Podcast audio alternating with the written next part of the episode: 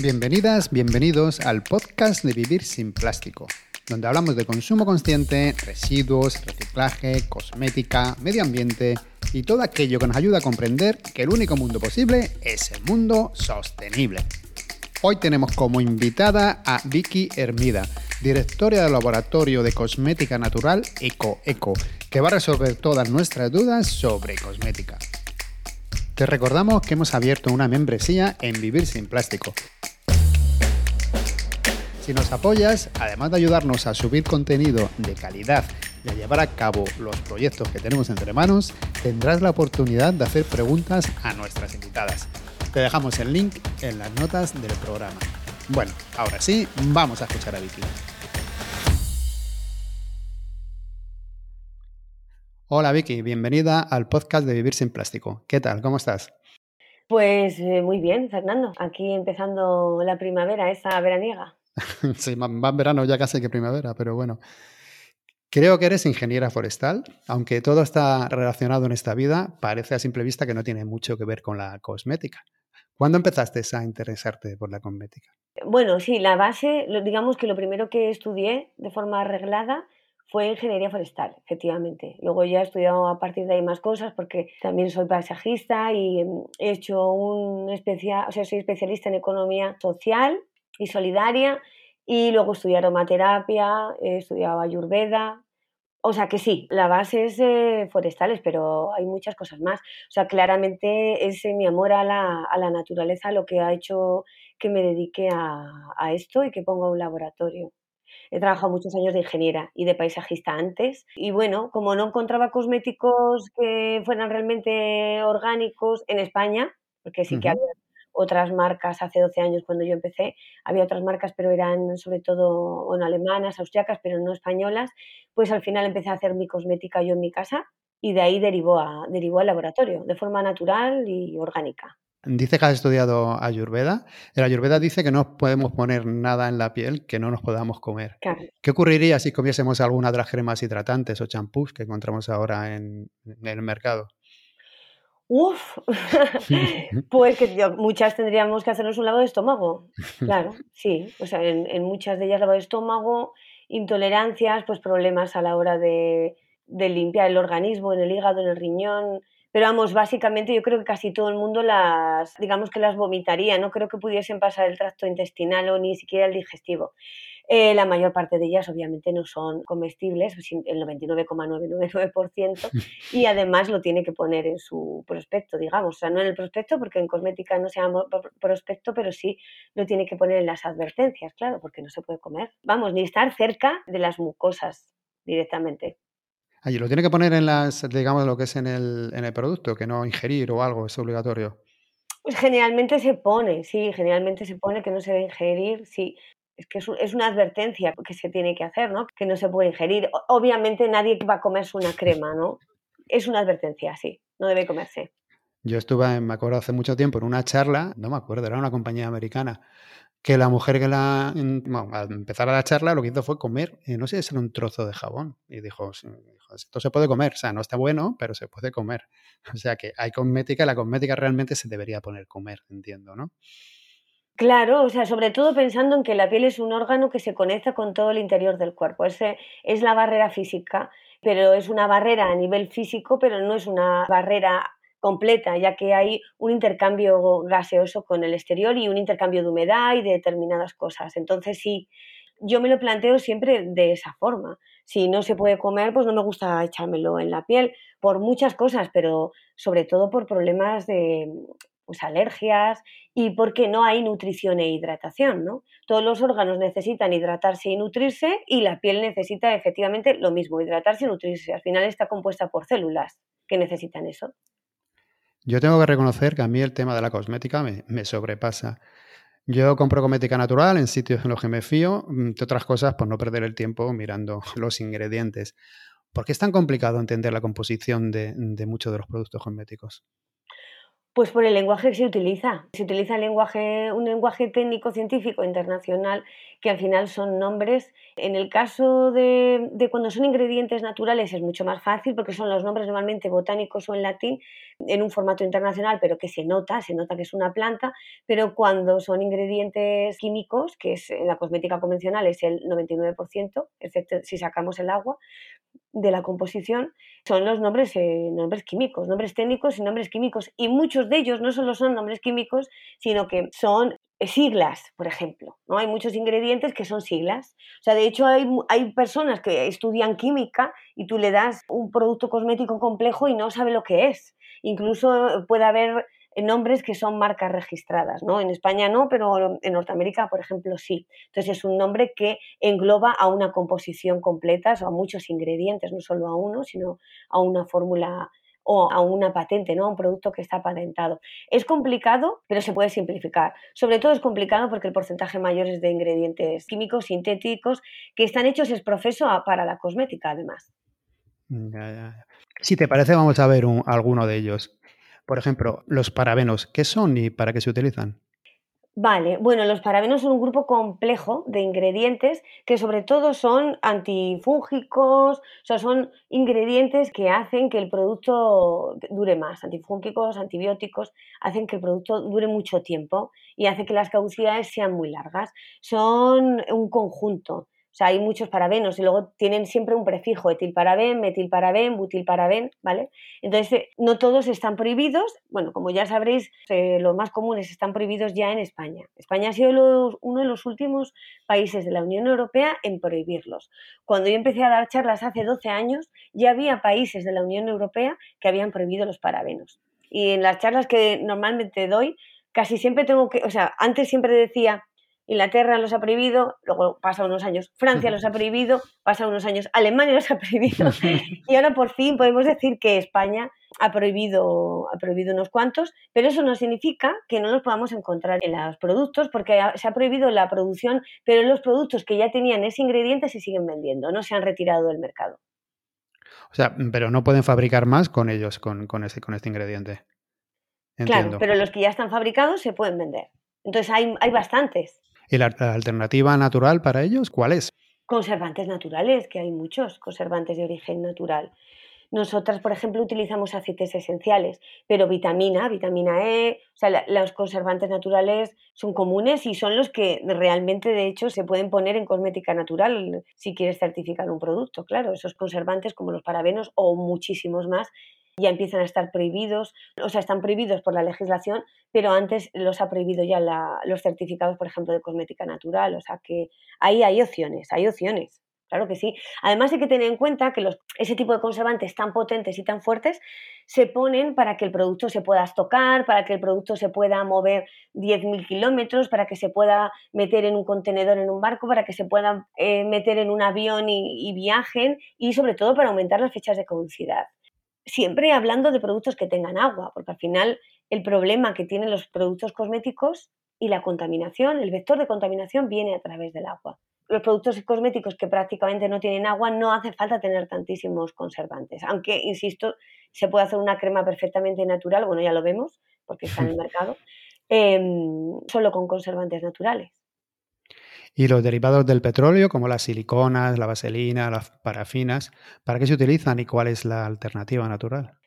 Vale, los derivados del petróleo. Pues los derivados del petróleo son un grupo también, ¿no? Como los parabenos, y es un grupo todavía más grande y más común en la cosmética convencional. ¿Por qué? Porque son productos que ingredientes que dan como brillo a la piel, pues los aceites minerales, por ejemplo, ¿no? Los aceites que te dejan la piel como brillante. Cualquier eh, producto que te deje en la piel tipo brillante tiene este tipo de, ingredientes que al final son plásticos. Hay que, hay que llamar las cosas por su nombre. O sea que es fácil entenderlo cuando te das cuenta de que eh, de los derivados del petróleo, del petróleo vienen los plásticos, ¿no? Entonces del petróleo vienen los plásticos y también vienen este tipo de ingredientes que plastifican, plastifican la piel.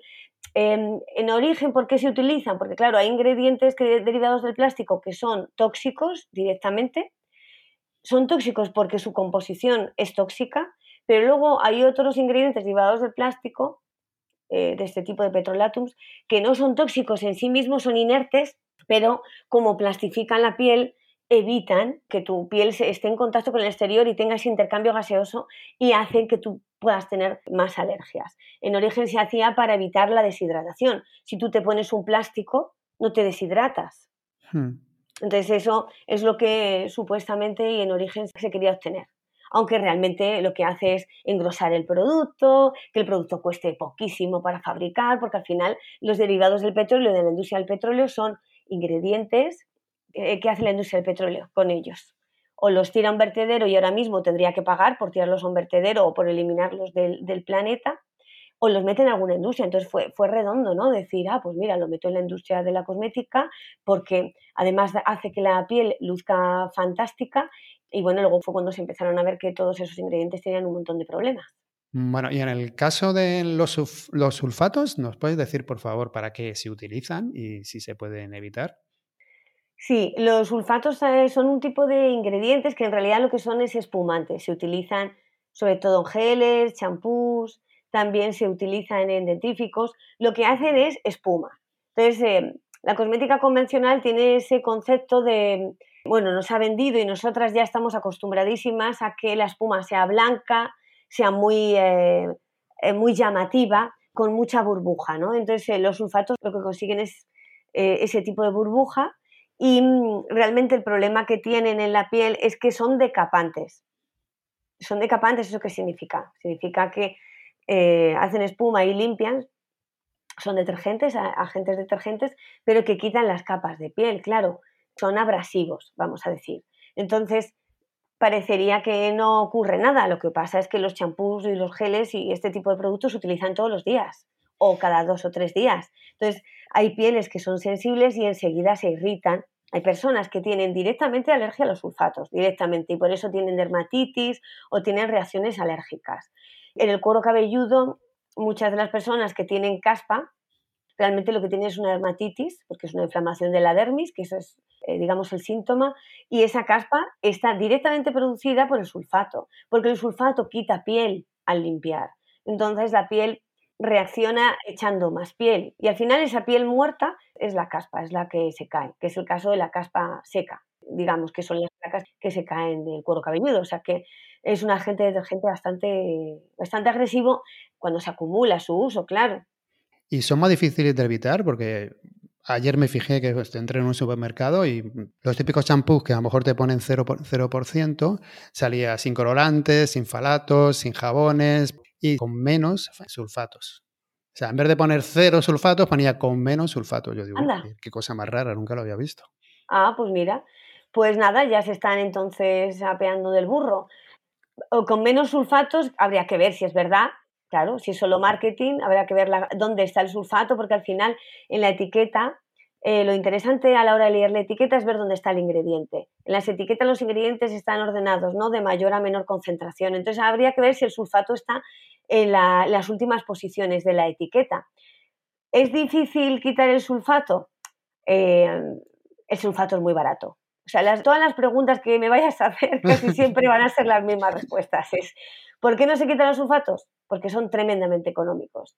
¿Por qué no se quitan los talatos? lo mismo. ¿Por qué no se quitan los parabenos? Lo mismo. O sea, que son ingredientes que son muy económicos. Además, los hay, como no se producen en la naturaleza, sino que se sintetizan de manera química, pues se pueden producir los kilos y las toneladas. No tienes que esperar a que haya una producción de una planta, de un fruto, de una semilla, sino que los produce segundo atojo. Y luego pues se conserva bien, no tiene problemas de nada de estabilidad, o sea, es un ingrediente que es muy, muy agradecido para la industria, hmm. muy poco agradecido para la piel, pero muy agradecido para la industria. Sí se puede quitar, pero el producto sería más caro. Y en el caso de los colorantes, eh, ¿la función es tan básica como me imagino yo? ¿Da el color? ¿O tiene alguna otra Muy básica. Sí, sí, no, que va, la peor. O sea, la, no la peor, la más básica, porque dices, simplemente es para enseñarte que las cremas deben ser blancas, ¿no? Que los geles eh, deben ser del color del ingrediente que supuestamente llevan, ¿no? Gel de aloe vera, colorante verde. Eh, gel de, con rosa y te ponen un colorante rosa clarito. Cuando realmente la aloe vera no colorea, la rosa tampoco colorea, no hay nada que coloree y las, y las composiciones suelen ser de color crema de color crema, de color beige, no de color blanco. O sea, es que somos pro blanco a tope. O sea, incluso en mm. las cremas es, es, un poco patético, la verdad que sí, porque no son ingredientes necesarios absolutamente para nada más que para vender. Siempre es esa la respuesta, marketing o dinero. En este caso, más marketing. En el caso de la protección solar, ¿qué debemos mirar? Es un temazo. Es un temazo. Ah, cuando compramos, cuando compramos o cuando queremos comprar protección solar, ¿qué debemos mirar en el envase? Vale, a ver, de la protección eh, solar es súper importante diferenciar la protección solar física de la protección solar química. Eso es lo principal, ¿no? La protección solar física es la que realmente actúa como si fuera una camiseta, digamos, como si te estuvieras tapando, ¿no? Entonces, ¿qué ocurre? Pues que los filtros físicos no hay envejecimiento, no hay oxidación, no hay eh, efectos adversos del sol, porque realmente lo que hacen es reflejar el sol. Para ello utilizan partículas minerales, óxido de zinc y dióxido de titanio. Esa es la gran diferencia, ¿vale? La gran. Mm. La protección física es la única que se puede certificar. La protección química lo que utiliza son ingredientes químicos que evitan que te quemes. Que te quemes, eh, hay que ser estrictos con esto, que te pongas rojo o roja. O sea, que, que, tu piel se irrite, que tu piel te diga que te estás quemando y que te quites del sol. Que para mí eso es un problema no solo a nivel de formulación y a nivel que es muy comprometido, a nivel de toxicidad del agua, que eso es brutal. O sea, para mí esa es una de las cosas que, que creo que deberían recalcarse más. Pero no solo eso, sino que tú te pones roja cuando tomas el sol, la piel ahí te está ayudando, te está diciendo, alerta, que llevas media hora y esto no es normal. Cuando tú con el, con el bloqueador eh, químico, con el protector químico, quitas, digamos, esa ayuda que te da la piel porque ya no te pones roja, eh, lo que estás haciendo realmente es bloquear esa alerta, ¿no? De decir, me voy a quitar del sol, porque al final la, la, oxidación de la célula sigue dándose, es decir, el envejecimiento, todo eso sigue dándose. ¿Y qué ocurre? Pues que para que no te calientes, no te quedes roja, se utilizan unos ingredientes químicos que son eh, bastante tóxicos para, para, la vida, para la vida marina, ¿no? Se han encontrado ese tipo de componentes en, ahora mismo en un tema también que está muy candente, que es en las aves silvestres de, Doñana. Se han encontrado en los huevos. Entonces, ¿qué ocurre? Pues que hay ingredientes que son tan tóxicos que hace que, que las aves no se puedan reproducir, o sea, que causan infertilidad. En las aves y en, los, y en las personas también, obviamente, claro. Y ahora mismo también se escucha que debemos ponernos protección solar todos los días, incluso cuando si estamos dentro de casa, por dicen que los ordenadores, los móviles tienen también pues alguna, algún tipo de efecto sobre la piel. ¿Hasta qué punto debemos poner protección solar a diario, incluso si salir de casa? ¿Cuál es tu opinión? Al respecto? pues eh, yo no estoy cero a favor de, esto. Eh, me da la impresión de que todo son protocolos que hacen que desaparezca la vida natural para las personas y para el medio, ¿no? Porque al final el sol, a mí me encanta cuando viene la gente al laboratorio y me dice, es que tengo alergia al sol. Digo, vamos a ver, eh, eres humana, no puedes tener alergia al sol. Eh, hay, vida en este planeta gracias al sol, ¿no? Si no, habría vida en todos los planetas del universo, ¿no? Eh, es un sistema solar el nuestro. No me parece normal y además está habiendo un montón de carencias de vitaminas, como estamos viendo. O sea, hace tiempo cogí un estudio interesantísimo que lo que hacía era trazar unas curvas en las que ponía cuál es el riesgo, si tú tienes más riesgo a tener un cáncer por no tomar el sol o tienes un riesgo eh, mayor por echarte una crema solar a diario ¿no? y no tomar el sol, por consiguiente, porque echarte una crema solar significa no tomar el sol, directamente que el sol no llega a tu piel, ¿no? Entonces, al final, las vitaminas, la vitamina D, que es tan importantísima, porque claro, la vitamina D la vemos como una cosa, como que es una, una cosa más en el organismo, ¿no? La vitamina D es básica para un montón de procesos metabólicos que suceden en el organismo, es básica para la vida. Por eso al final la gente se la tiene que tomar. Entonces haces un sistema en el que estás todo el tiempo tomando cosas, no recibiendo nada de la atmósfera, sino que creas un sistema en el que estás todo el tiempo hablando de protección, protección, protección. Voy a protegerme de vivir, ¿no? Para mí, eh, químicamente no es bueno, orgánicamente no es bueno, pero tampoco es nada bueno el mensaje que se da. Otro tema, los desodorantes. Es una cosa que yo siempre, la verdad, que he tenido un poquito de, respeto, por que nada, porque luego a lo mejor es una chorrada, pero siempre pienso, bueno, están aquí el sistema, los ganglios linfáticos justo ahí, da como cosa poner sustancias químicas tan cerca de los ganglios. ¿Qué debemos de mirar en un, desodorante para saber si es natural, por así decirlo? Pues los desodorantes es una de las primeras cosas que yo cambiaría. Vamos, yo siempre digo que es la primera. Cuando alguien me pregunta, yo la primera, esa es la número uno, ¿no?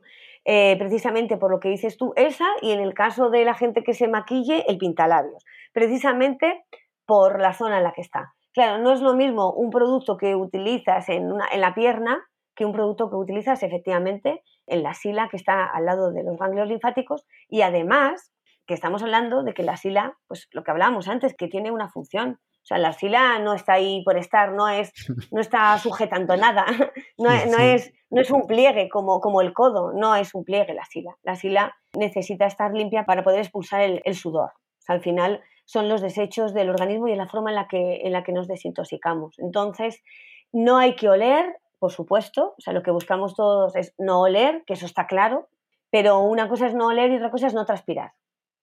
Y lo que hay que buscar siempre son desodorantes que no sean antitranspirantes. Eso es lo más importante. El antitranspirante que más se ha usado y que está más relacionado con el cáncer de mama es el aluminio. Ese es el ingrediente que está relacionado desde los años 90 en astras científicos muy, muy numerosos y que está demostradísimo. Eh, y que ya también se utiliza en marketing, ¿no? Sin aluminio, tal. Pero, eh, como digo yo, la industria siempre se inventa otros ingredientes. Mm. Al final, como los sintetizas en tu laboratorio, pues los puedes sintetizar otro que sea similar. En el caso de los antitranspirantes, el problema sobre todo es que sean de moléculas muy pequeñas y que penetren dentro de la sila. Entonces, es un antitranspirante que no se queda fuera, ¿vale? Como el óxido de magnesio, no se quedan fuera, sino que penetran dentro de la glándula y llegarían al sistema linfático. Entonces, es un doble problema, que lleguen al sistema linfático y que recorran el organismo y que bloqueen la sila. En el momento en el que bloquean la sila, los tóxicos se quedan muy cerca de los ganglios y de la mama. Y ahí es donde está el problema, porque estamos sacando tóxicos, eso es obvio. Y en el caso de la piedra de alumbre, que mucha gente la utiliza como opción natural, ¿es, ¿es una buena opción o también he escuchado que tiene aluminio? Bueno, eso es un tema puramente químico, o sea, bueno, físico-químico, vamos a decir. Una cosa es el aluminio, o sea, el aluminio puede estar en una composición, una fórmula química diferente, ¿no? Hmm. Una fórmula con más átomos, menos átomos, con oxígeno, sin oxígeno, con... Eh, es como el agua. Una cosa es el H2O, hmm. ¿no? Que tiene moléculas de hidrógeno y moléculas de oxígeno, y el CO2, el CO2 es dióxido de carbono y también tiene oxígeno, pero, pero es tóxico, ¿no? Entonces, eh, ahí diríamos, ¿el oxígeno es tóxico? No, el oxígeno no es tóxico. Si está con el carbono formando esa molécula CO2, pues sí, pero si no, no, como otras tantas. Entonces, el aluminio, ¿qué problema tiene? La piedra de alumbre no es aluminio, es un cristal de aluminio, es duro. Entonces, son moléculas grandes. El problema es el tamaño de la molécula. Cuando yo utilizo el aluminio en, los, en los antitranspirantes, en los desodorantes, normalmente son moléculas de aluminio de tamaño muy pequeño y penetran. Y ahí es donde está el problema. Si la piedra alumbre está cristalizada y por tanto las moléculas son grandes y los enlaces son fuertes, porque eso es lo que diferencia, ¿no? Cuando estudias en el cole, los minerales, ¿no? La dureza de los minerales, pues ahí está, porque es un mineral cristalizado, ¿no? Porque son los enlaces son muy fuertes. Entonces, si tú te restregas en la, piedra, el aluminio no tiene por qué entrar. Es como el hierro, es lo mismo. Nosotros necesitamos ingerir hierro, pero yo me froto con una barra de hierro el organismo y el hierro no entra. Entonces ahí es, ahí es donde está la clave, que es, a mí me gusta explicarlo así porque yo creo que no queda duda, vamos. Y en el caso de la hidratación corporal, ¿cuál es la mejor opción? ¿Aceites o cremas? Vale, bueno, esto sobre todo es un tema conceptual. La hidratación en el planeta Tierra solo se puede obtener a través del agua no hay otra forma de hidratarse, ¿vale? Entonces, un aceite no tiene agua, un aceite no hidrata, un aceite, lo que hace es nutrir. Entonces, las cremas, normalmente, las cremas buenas, las cremas orgánicas, que están hechas con ingredientes orgánicos naturales, pues están hechas con aceites y con agua y se hace una emulsión. Entonces tú obtienes el agua y obtienes el aceite, obtienes la hidratación y obtienes la nutrición. Eso es lo que tenemos que buscar, hidratación y nutrición porque lo que hace el aceite en realidad no es hidratar, lo que hace es evitar que tú te deshidrates. Digamos que sería como lo que hemos hablado antes de los derivados del petróleo, pero sin interferir. Y por supuesto no es como un derivado del petróleo que no te aporta nada. Un aceite tiene nutrientes, que al final es lo que queremos cuando nos echamos en la piel algo, ¿no? Es que muchas veces no distinguimos. Eh, tú dices, no, es que tengo en la piel, necesito hidratación, o tengo la piel deshidratada, o pero no, es lo que tienes, lo que tienes es falta de nutrición y al contrario, a veces dices, no es que necesito nutrirme y realmente lo que le pasa a la, a la piel es, es que necesita agua, es como comer y beber, imagínate, pues a lo mejor cuando eres un bebé no sabes si lo que quieres es comer o lo que quieres es beber. Sabes que hay algo que, necesitas, pero no, no sabes lo que es. Y eso tiene bastante responsabilidad el marketing, que siempre nos ha dicho cosas raras, ¿no? Hmm. O sea, como que nos hace, no nos hace conectar con, con, nuestra piel, no sabemos qué es lo que necesitamos y qué es lo que no necesitamos. O sea, que lo, lo mejor para hidratarse el agua y para nutrirse el aceite. Entonces, una crema, si tiene aceite y agua, fenomenal, pero muchas veces solo necesitas eh, el aceite porque la hidratación sobre todo la obtienes bebiendo, ingiriendo agua o vegetales o ingredientes que tienen en su composición agua. Y en el caso del aceite de coco, ¿es bueno utilizarlo en el cuerpo? Que he escuchado muchas cosas como que taponan los poros y que no, no es una buena opción para, para, usarlo, no como hidratante, que hemos dicho que no, pero vamos como, como aceite corporal. No, no tiene ningún problema. No tiene ningún problema. O sea, a ver, a ver, no tiene ningún problema un aceite como siempre, eh, orgánico y todo esto, ¿no? O sea, si es un aceite fraccionado, si se ha descompuesto y se sacan solo una parte del aceite de coco, pues ahí puede tener problemas. Y lo que sí que puedes tener problema con el aceite de coco si te lo echas en la cara, por ejemplo, porque puede taponarte el poro y puedes tener, o sea, taponarte el poro no para siempre, sino que tarda más, es un aceite que es comedogénico, se llama, entonces tapa durante un tiempo, digamos que no se absorbe rápidamente, entonces si tienes el poro eh, muy pequeño, obstruido, pues o tienes tendencia al acné o a la grasa, sí que puede hacer eh, eso de forma negativa, pero estamos hablando casi siempre de cosas más, más estéticas o de, alergias porque la piel se te tapona durante mucho tiempo, pero eso yo solo lo he visto en, en, la piel de la cara, en el resto del cuerpo es totalmente factible y en el pelo y en el cuero cabelludo también.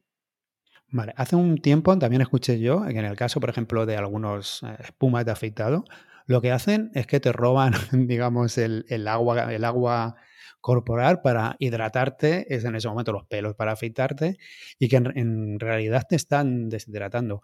Lo que no me acuerdo qué ingrediente o qué es lo que produce esto. ¿Esto ocurre en más productos o solamente es en...? Sí, ese es un ejemplo que lo podríamos haber dado con el tema de los derivados del petróleo. Eso es lo que hacen los derivados del petróleo. Porque el derivado del petróleo lo que hace es plastificar, ¿vale? Entonces, lo pongo un ejemplo que también es muy, muy visual. Si tú haces comida y te sobra y la metes en, pues en un cuenco, en un plato y luego la tapas con un film, ¿no? Un film que es plástico, ¿no?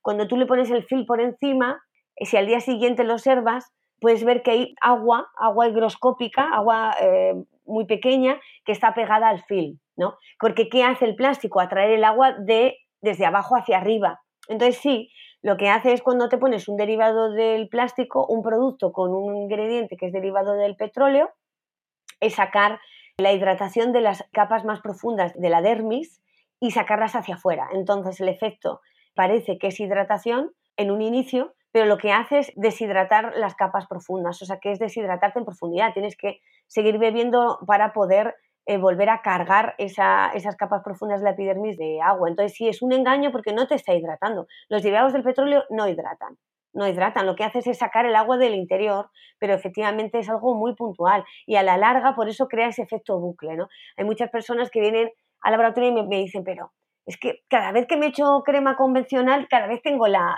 piel más deshidratada. Me crea como un efecto de, mm, como que cada vez tengo que echarme más. Me la tengo que echar todos los días. Digo, no hace falta echarse crema todos los días. Pero claro, como lo que te estás echando es un petróleo, un petrolatum, pues sí, sí, porque te hace ese efecto. Que en un ratito, en 20, 30 minutos, estás estupenda y luego cuando llega la noche tienes la piel más seca todavía. Entonces quieres echarte otra vez más producto. Vamos a tocar un poco ahora el tema de la cosmética sólida. Cada vez por suerte, o bueno, creo yo que por suerte, se ven más productos de cosmética sólida. ¿Cuáles son las principales diferencias, por ejemplo, entre un champú sólido y uno líquido? Sí, en cosmética natural, que es la que yo controlo porque yo formulo cosmética natural, claro, en la cosmética química, pues bueno, será similar. Pero desde el punto de vista de la cosmética natural, la diferencia principal, y desde la química, es que no hay agua, simplemente. O sea, es así. No tienes que contener nada. Por eso es sin contenedor, porque no tienes que contener agua. Entonces ahí es donde está el tema, ¿no? De hacer un producto que no contenga, pues es como el jabón, básicamente, es exactamente lo mismo. El jabón no contiene agua. O sea, cuando, cuando la reacción de saponificación se da, los componentes que tú tienes ya no tienen ni una gota de agua, entonces no tienes que meterlo en ningún envase.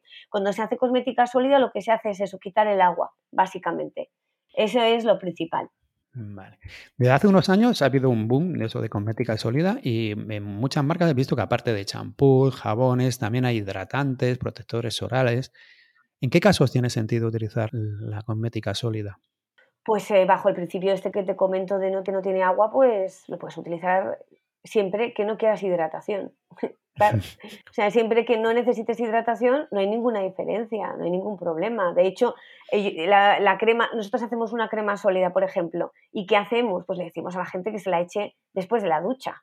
Y entonces así ya tienes el agua de la ducha y te pones la crema por encima. Entonces, ¿qué haces? Pues que un envase de un litro, que no olvidemos que lo que tiene la cosmética sólida es que no usas plásticos, que no usas ningún envase, no pones ningún envase en circulación, pero no solo eso, sino que pesa muchísimo menos, por lo tanto la huella de gasoil, la huella de carbono es muchísimo menor, porque al final yo eh, para comparar un champú sólido de 100 gramos en su uso y en lo que me dura en el tiempo lo tendría que comparar con una botella de champú pues de más de un litro, ¿vale? Porque al final esos 900 gramos son 900 mililitros de agua.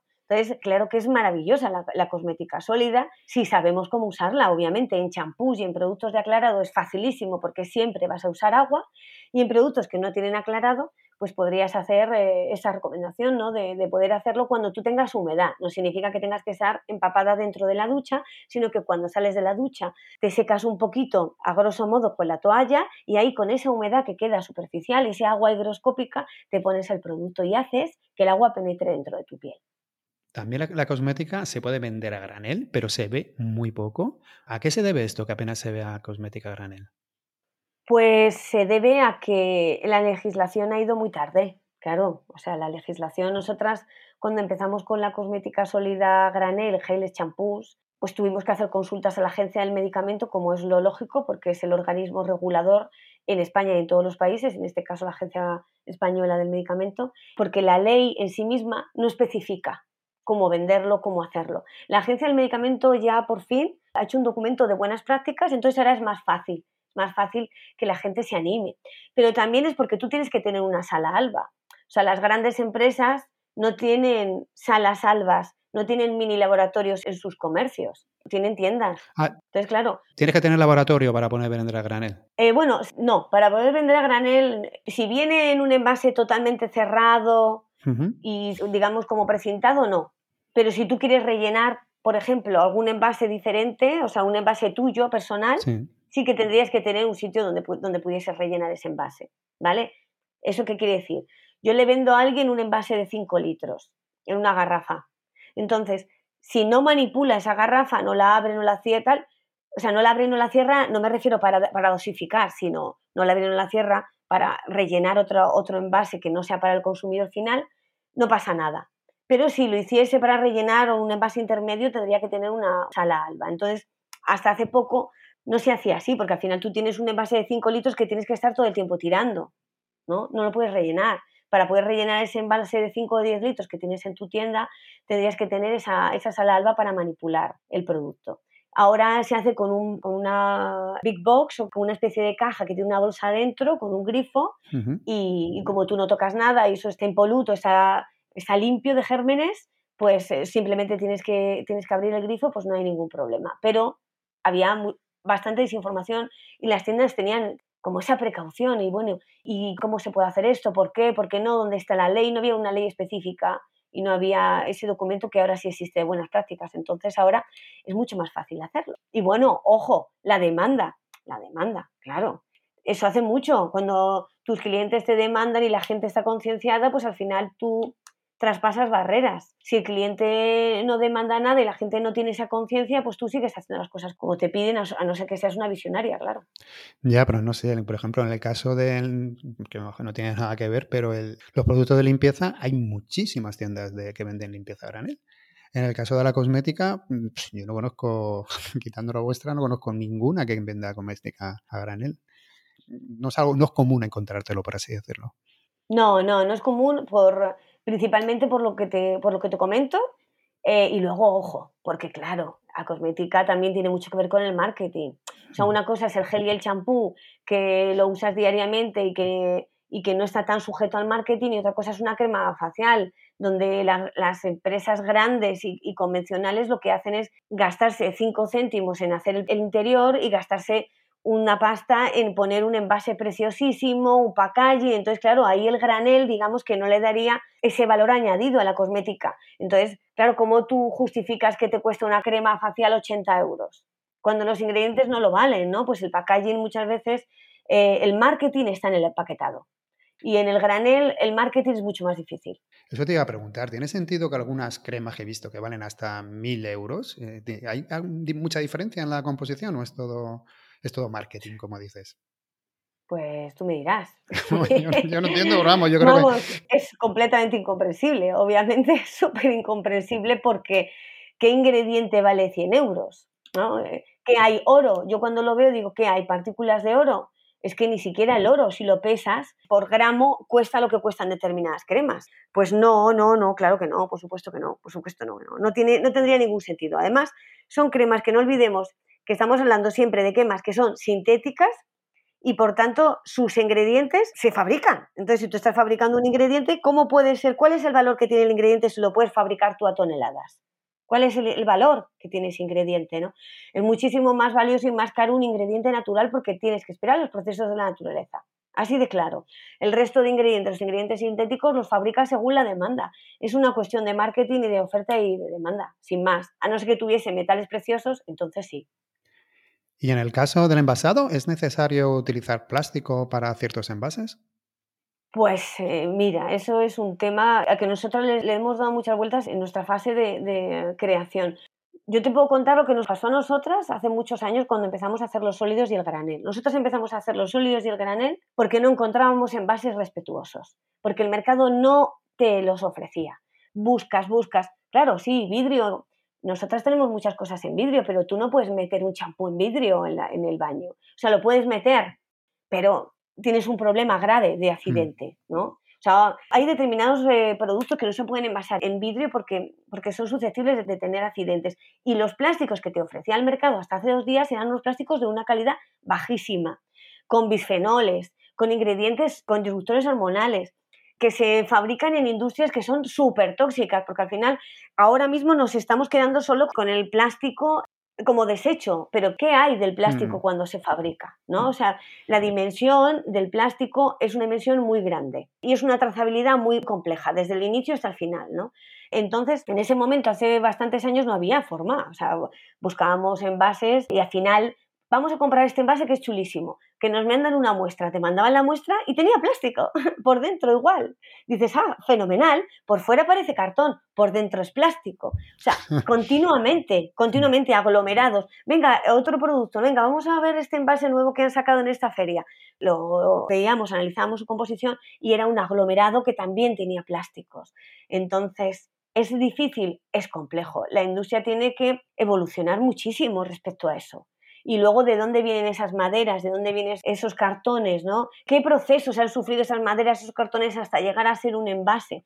Que también son procesos que, son, que pueden ser súper tóxicos.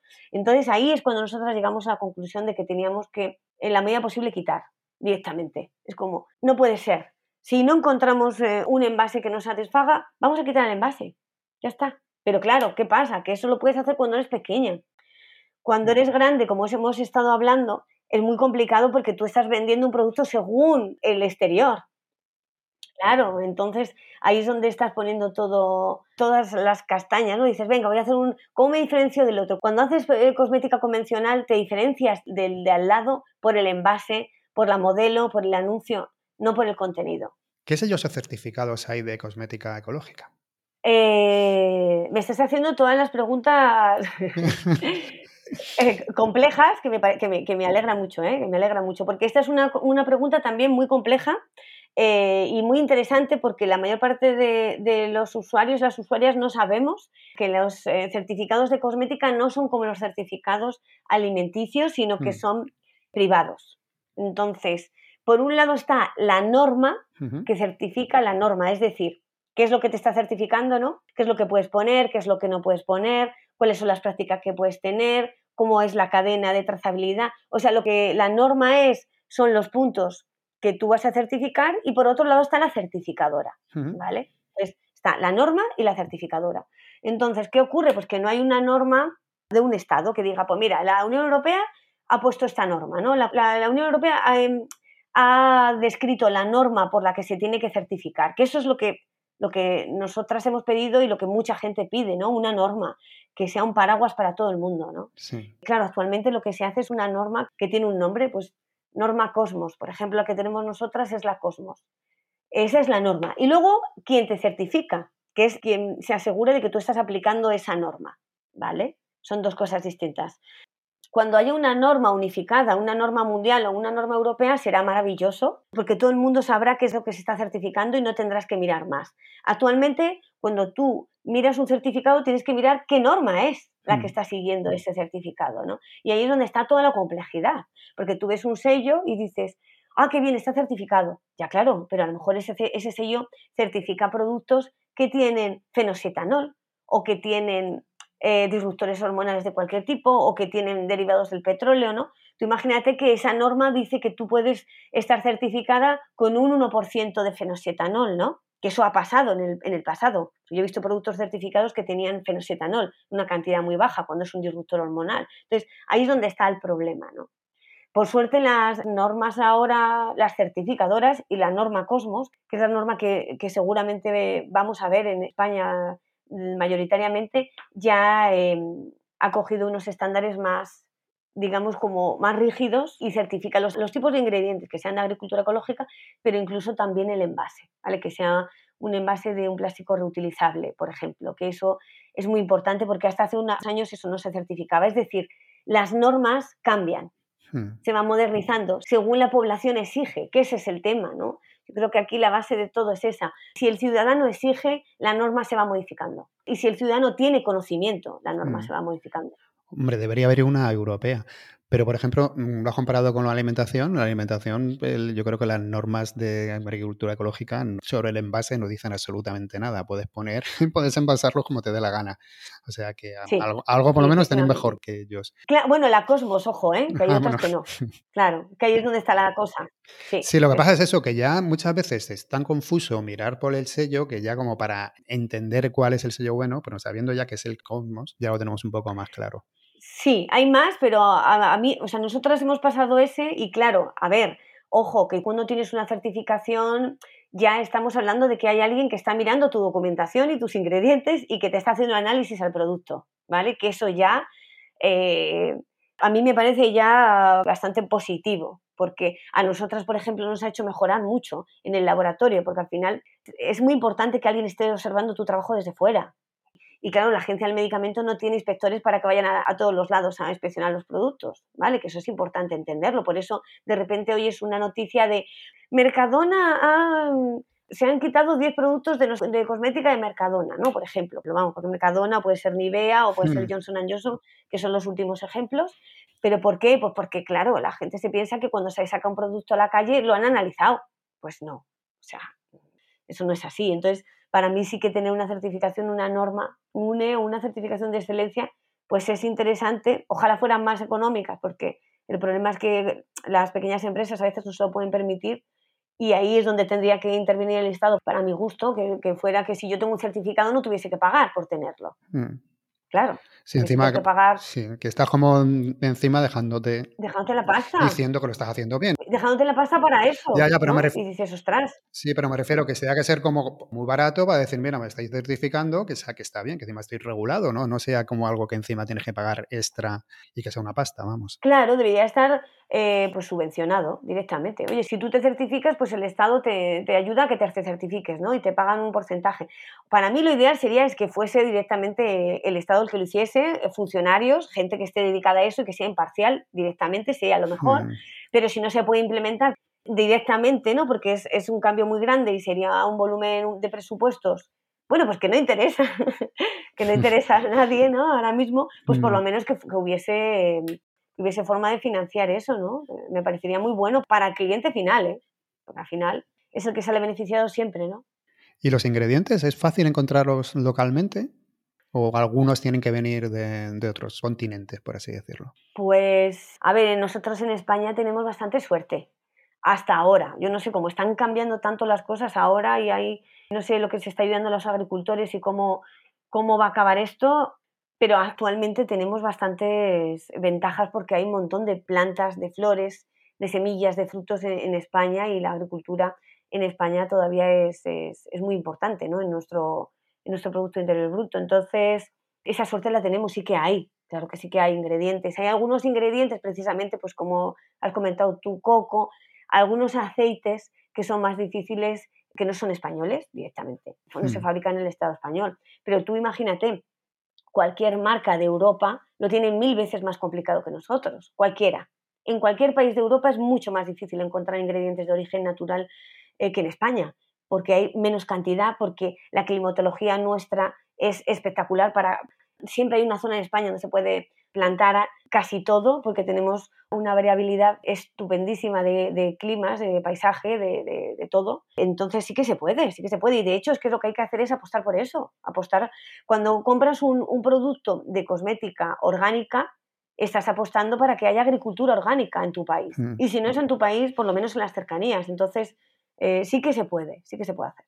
Sí, porque vamos, en cuestión de alimentación se oye más sobre kilómetro cero, vamos, que mm. a lo mejor es un poco exagerado, pero en cosmética, porque a veces se oye de que sea cosmética local, ¿no? Parece que, es algo que se dice poco o se utiliza poco. Sí, sí, estás en lo cierto, totalmente. O sea, a mí me, me parece que es un concepto muy importante que hay que acuñar ya y no se hace, no se hace porque es que estamos hablando del paradigma de la cosmética, es el paradigma del glamour, o sea, hay que reinventar el glamour, o sea, el mm. glamour no es mm. tener una crema que venga de 7.000 kilómetros, que parece que, que, es lo que se ha vendido, ¿no? Y cómo nos han hecho nuestro imaginario, ¿no? Fulanita me ha traído una crema de no sé dónde, porque te parece que, que si viene de súper lejos te va a quitar las arrugas, ¿no?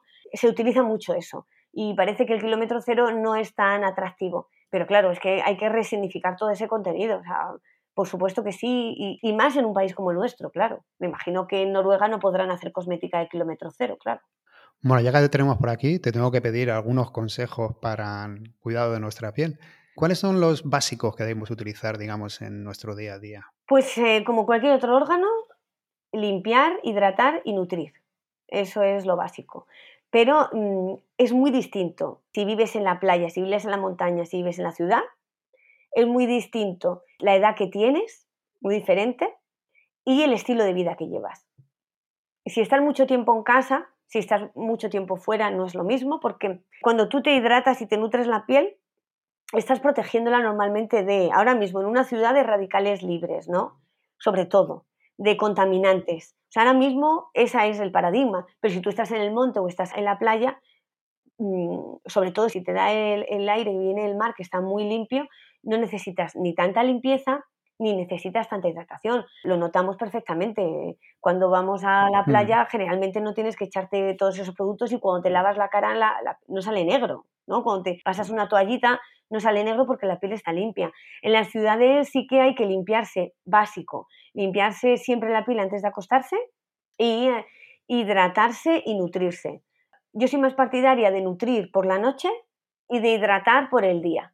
¿Por qué? Porque si hidratas por el día, estás evitando la deshidratación ¿no? durante ese tiempo.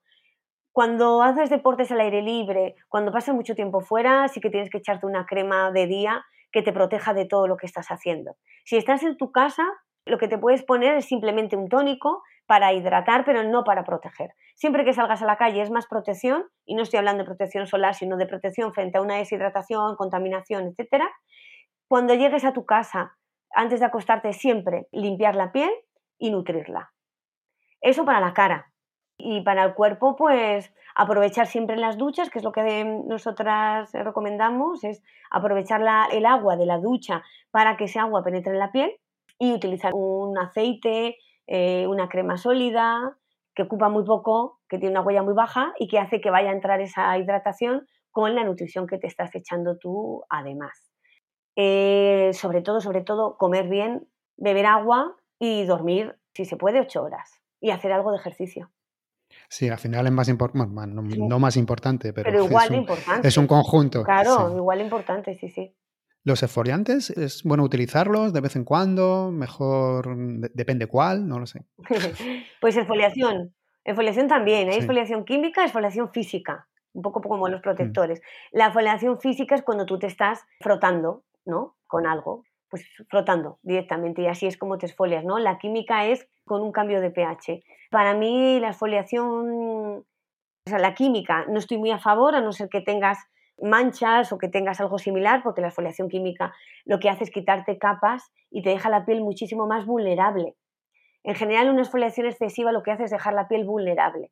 La piel tiene diferentes capas para protegerse del exterior, ¿no? O sea, entonces si tú te las quitas todas así porque te apetece y de manera repetida, la estás dejando al aire. La exfoliación es buena cuando, por ejemplo, después del verano, ahí hay que hacer una exfoliación en determinados momentos sí que es importante hacerla, ¿no? En cambios de estación sí que puedes hacer una exfoliación, pero siempre tiene que ver también con la edad. Si tienes 16, 14, 20, 25, pues te puedes exfoliar casi diariamente o semanalmente, porque la regeneración celular es muy rápida. Entonces, pues eh, vas a tener una capa nueva de piel muy rápido, pero cuando empiezas a tener más edad, tienes que tener muchísimo cuidado con la exfoliación porque ya no regeneras tan rápido, entonces puedes dejar tu piel vulnerable.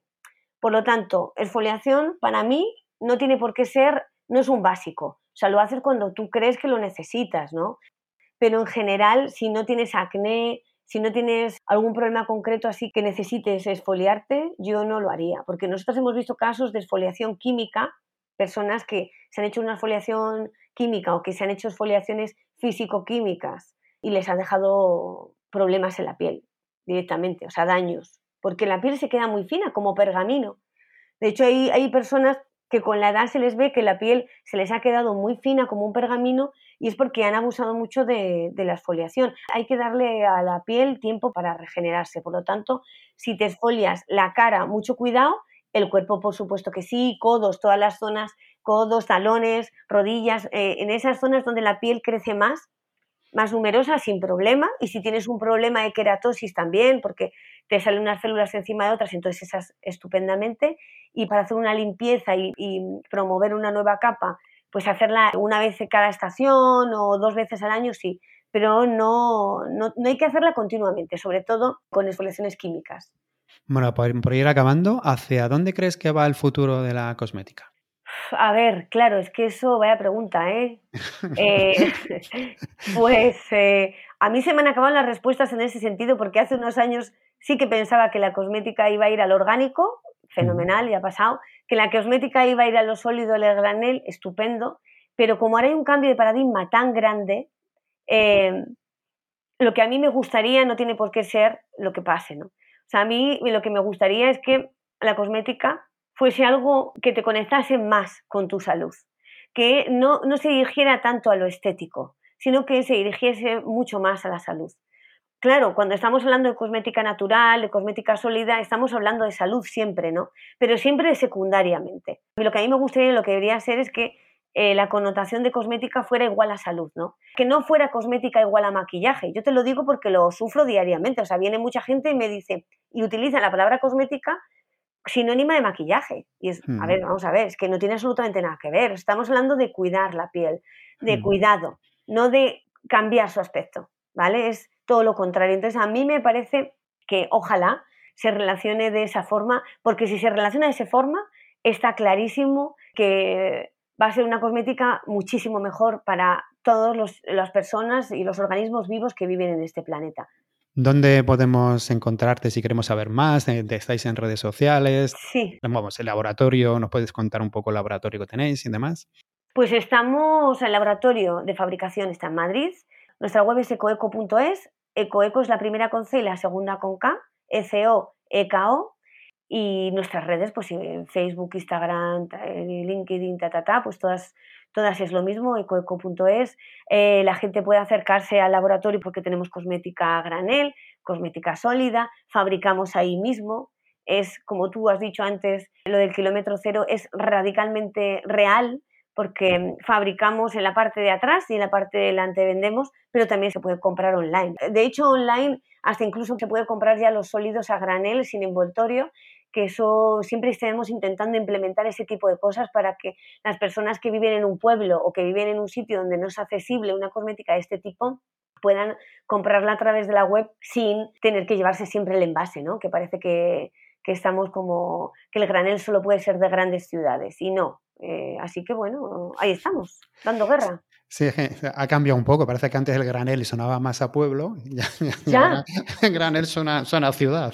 Total, total, totalmente. Vamos, yo tengo muchas amigas en toda España que me tienen que hacer los pedidos online y no saben cómo hacérmelo. Es como, ¿pero qué hago? Pues si yo quiero granel, yo quiero tal. Y es como, pues nada, nada, que te lo ponemos en una caja y te lo damos a granel, chica. Entonces, lo bueno que tiene el sólido es eso, que se puede vender a granel a través de, a través de una caja, que eso es lo interesante, ¿no? Una caja de cartón que luego puedes utilizar para otra cosa. Así que bueno, lo intentamos.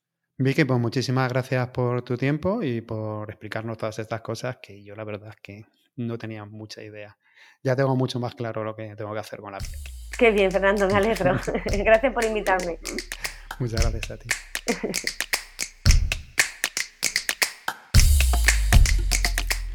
Espero que te haya gustado el programa. A mí la verdad que me ha resuelto muchas de las dudas que tenía, que tengo que reconocer que no tenía ni idea de cosmética. Como siempre, puedes encontrar las notas del programa con más información en vivirsinplástico.com y a nosotros nos puedes encontrar en redes sociales como Vivir Sin Plástico, menos en Twitter que somos Vivir Sin Plástico. Y nada más, muchas gracias por todo vuestro me gusta, por todas vuestras buenas valoraciones y por todas las veces que lo compartís.